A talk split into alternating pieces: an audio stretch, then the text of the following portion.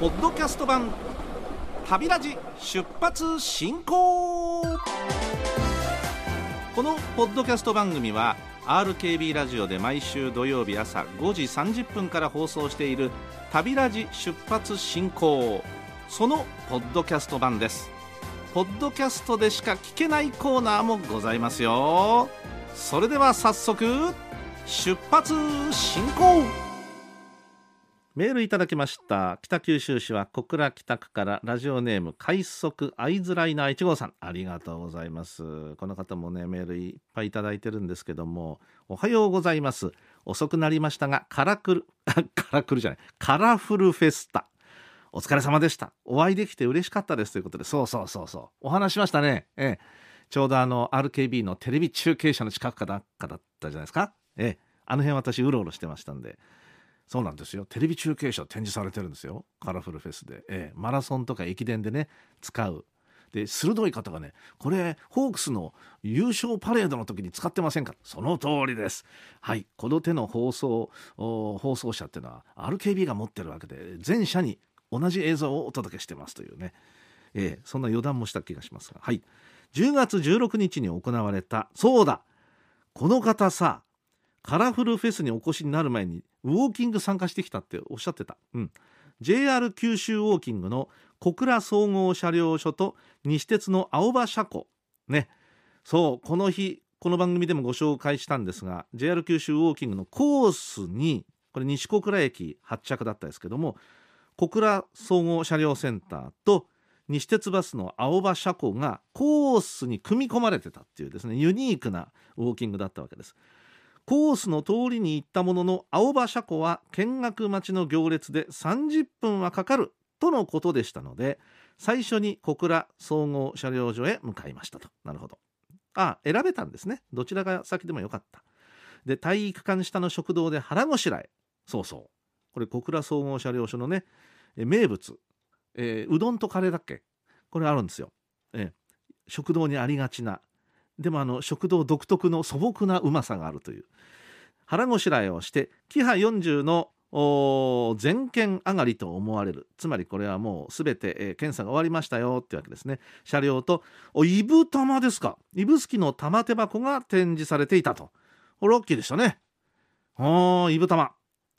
これをあのちゃんと総合車両所の間近で見ることができてよかった。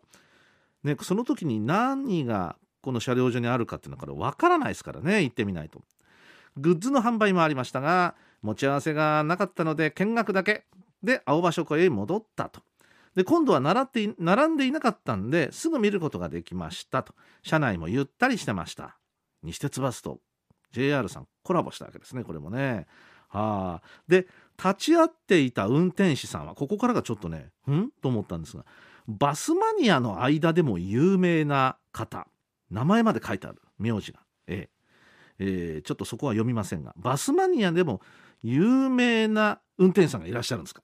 ええ。まだ乗り合わせたことがないですがこの運転手さんは季節柄アナ季節柄のアナウンスをする。なので聞いてみたいと思いました。あなるほど。冬なら冬の秋なら秋の夏なら夏ならではのアナウンスを自分でお考えになってやるわけですね。へえ。昼からは新幹線でカラフルフェスに参加。帰りは東京行き最終の望みで帰りましたということでご報告いただきました。あのバスの運転手さんといえば今はねそこまで喋る必要がないんですよ。全部テープが喋りますんで。あのね録音されたものがところがねずいぶん前私のちっちゃい頃は全部喋ってましたよ。ええ。もうずっと喋りっぱなし。だから運転手さんの喋りの特徴がはっきり出るわけですね。だから子供ながらにええ、あのあこの運転手さんはとか何回も乗ってると覚えちゃうんですね。ええ、いやそれぐらい特徴が出るわけですよ人の喋り方っていうのは。今はまあ全てあの録音されたものがほぼほぼ喋ってますけども当時はそうじゃなかったんでねそれでも今特徴のある方がいらっしゃるっていうのはよっぽど何か印象に残るフレーズを喋ったことがあるんでしょうね。なるほどどの世界にも名物という方はいらっしゃるものでございます。ラジオネーム松江城さん。ラジオネームじゃなくても本名のような名前です。松江城さんというですね。島根県といえば県庁所在地は松江でございますが。さあメールご紹介しますとちょっと気になるものを見に行ってきたので報告ですという写真付き6枚もありがとうございます。それは鉄道漫画展アット奥出雲。会場は道の駅オロチループに併設されている鉄の彫刻美術館っていうのがあるんですか？はあ鉄の彫刻美術館。道の駅併設なんだ。最寄りの駅は JR 木次線。へえ。の三井野原駅または出雲坂根駅になりますが本数が少ない上場所柄かなりアップダウンを15分から30分歩くことになりますので免許をお持ちの方は車でお越しになった方が良さそうです。私も松江市内から車で2時間弱かけて行きましたって。あそうですか。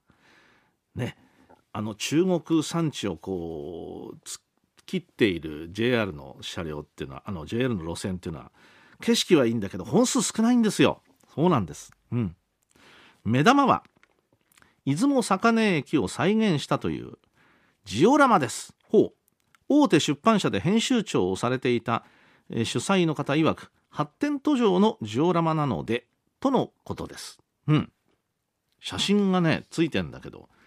あああの2枚ついてますが駅舎とそれからその前を通る車道1車線ですわね。片側1車線の道路。ね。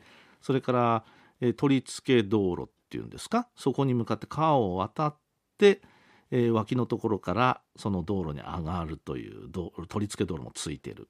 うん。あこれジオラマ。言われなきゃこれあこれ本物じゃなくてあジオラマなんですか。よくできてますね。はあこういう模型があるんだ。うん。いやジオラマってね鉄道のあの線路引くだけじゃないですもんね。周りの景色海川山建物。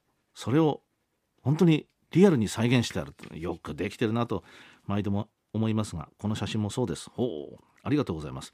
確かに完成しきっていないところも多いのですが高低差の感じや駅周辺の再現度はかなり忠実で見入ってしまいました。えこの2枚の写真だけでも私見入ってしまいますので前景をぜひ見られたらいいなと思ってますが鉄道関係の漫画の展示もいろいろ見入ってあっという間に時間が過ぎ楽しいひとときを過ごせましたって。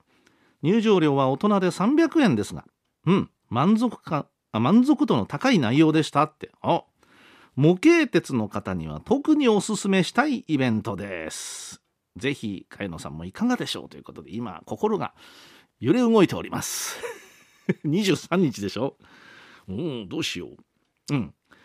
へえついでに、えー、三井野原駅まで足を伸ばし奥出雲オロチ号の発着を見て帰りました。あこれがあの白い車体車両ですがこれがそうなんですね。うん。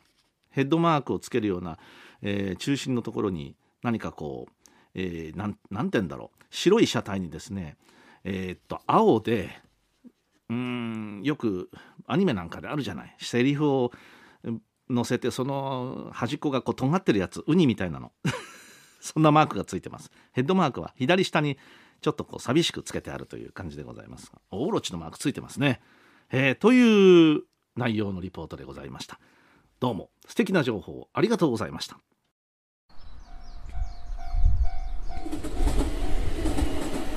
ポッドキャスト版旅ラジ出発進行。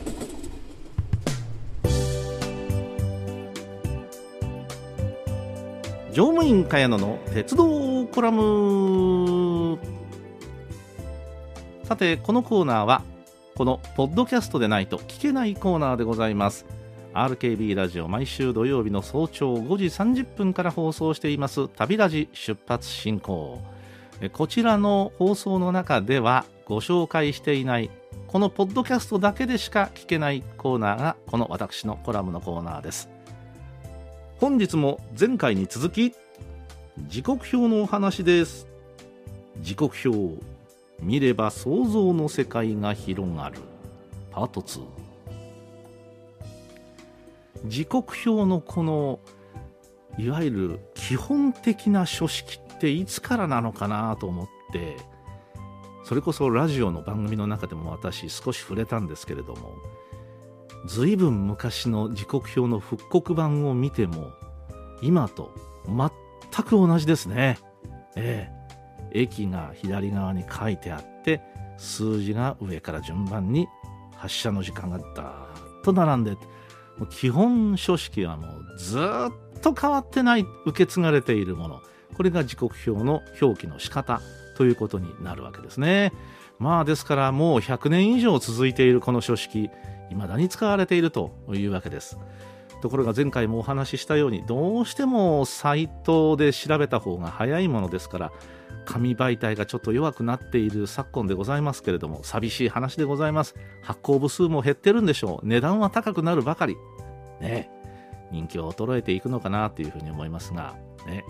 中には時刻表ずっと毎月買い続けてますよ。捨てずに取ってますよっていうそんな方もいらっしゃる中で今時刻表を見たこともないという方がいらっしゃるのもちょっと残念な気がいたします。私あの復刻版を手に入れた時にこれさ100年ぐらい前の時刻表なんだけどあなたの住んでる最寄り駅ほらあるよね。ほら前後に今ある駅が書かれてない当たり前の話ですよ、うん、ああそうですね。そりゃそうだよね。100年近く前新しいできたばっかりの駅書かれてるはずないよね。あこれ数字が3桁ですね。はあ、3桁ということは午前だよね。ええ、夜中に列車が動いてたんですね。へーというふうに驚く方もいらっしゃいます。つまり、まあ、かつては夜行列車なんていうのは珍しくなかったですから、夜中にこうね、151、1時51分とかいう表記が、ね、珍しくないわけですよ。26、6はないか。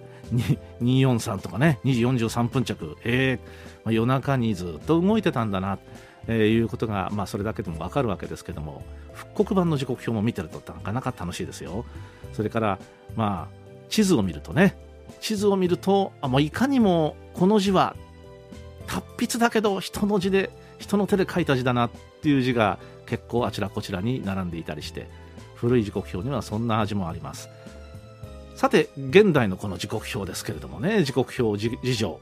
ねえ。まあ、私は時刻表派なので、えー、人がサイトで調べてる。横で本でペラペラめくってこう調べてると、えー、なんでそんな面倒くさいことをするんですかというふうに言われたこともあります。面倒くさかったらやりません。面倒くさくないのこれが。でうんただ時刻を調べるだけというふうに考えると何か事務的な作業をしてるだけでつまんないわけですよ。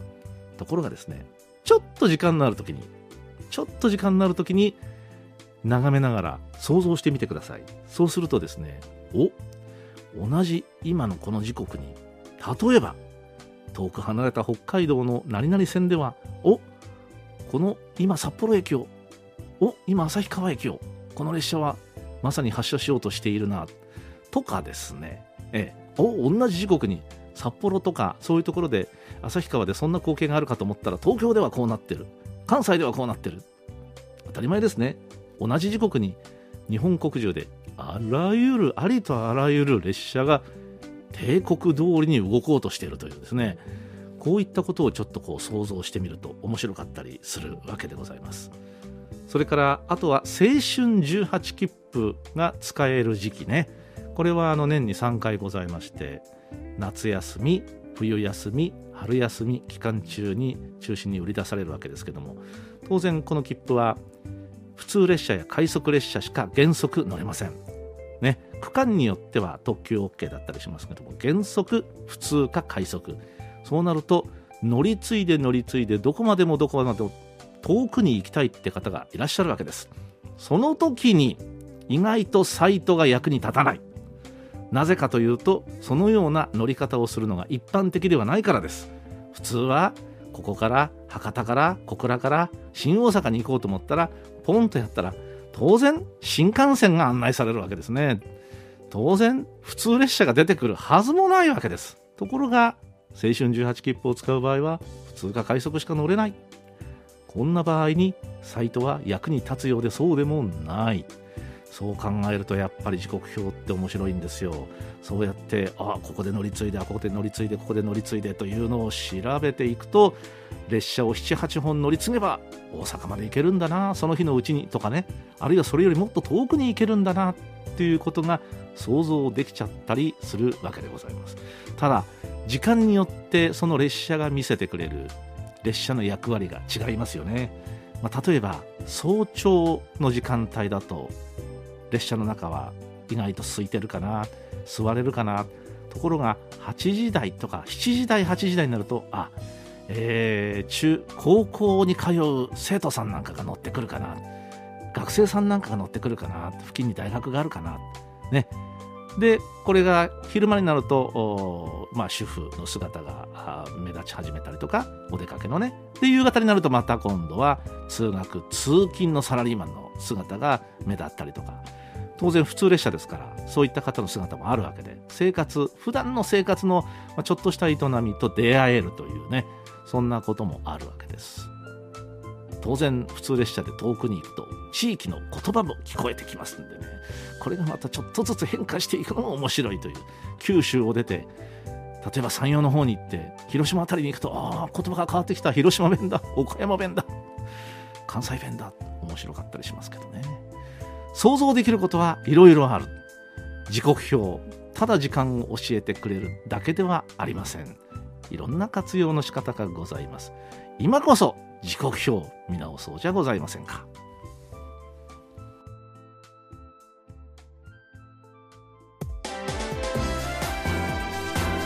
ポッドキャスト版旅ラジ出発進行。お相手は RKB の茅野正義でした。それでは業務連絡降車終了。オライ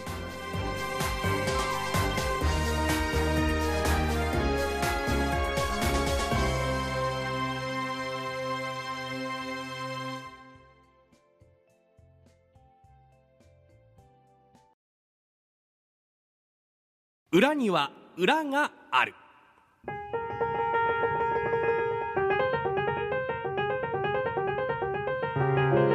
表ばかり見ていると羨ましいし恨めしい。なら見てみよう。裏側を聞いてください。裏話。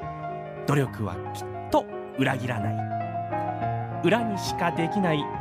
人生のさよなら勝ちを目指して。藤原玉木。日曜の裏。RKB ラジオで毎週日曜朝10時15分から放送。ポッドキャストでも同時配信しています。